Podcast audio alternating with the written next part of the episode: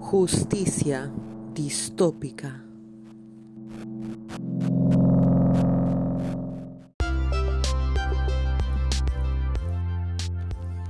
Capítulo 9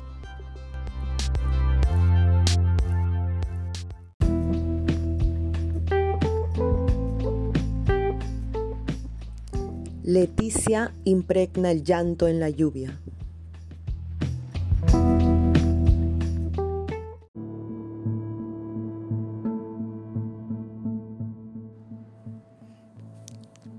Cualquier amor no era el único.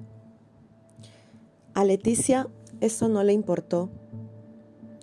Y a balazo limpio en avenidas donde una mujer sola de 18 años puede defenderse, donde todavía puede beberse una chela y sobrevivir.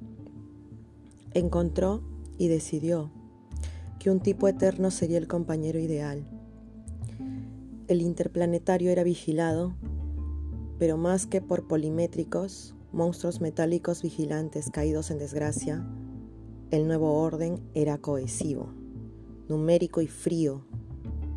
Nos tenían vigilados al milímetro. Pero en esas noches de supervivencia se conocieron y entablaron una pasión. El fuego los volvió delincuentes ante el poder y la sociedad.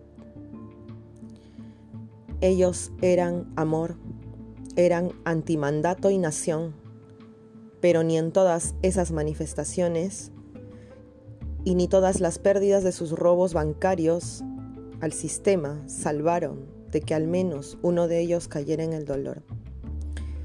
El pánico redujo su cuerpo y el peligro acabó para siempre. Mientras Leticia, el amor de su vida, se alejó a manejar una motocicleta helada por las carreteras sin nombre en esta realidad paralela.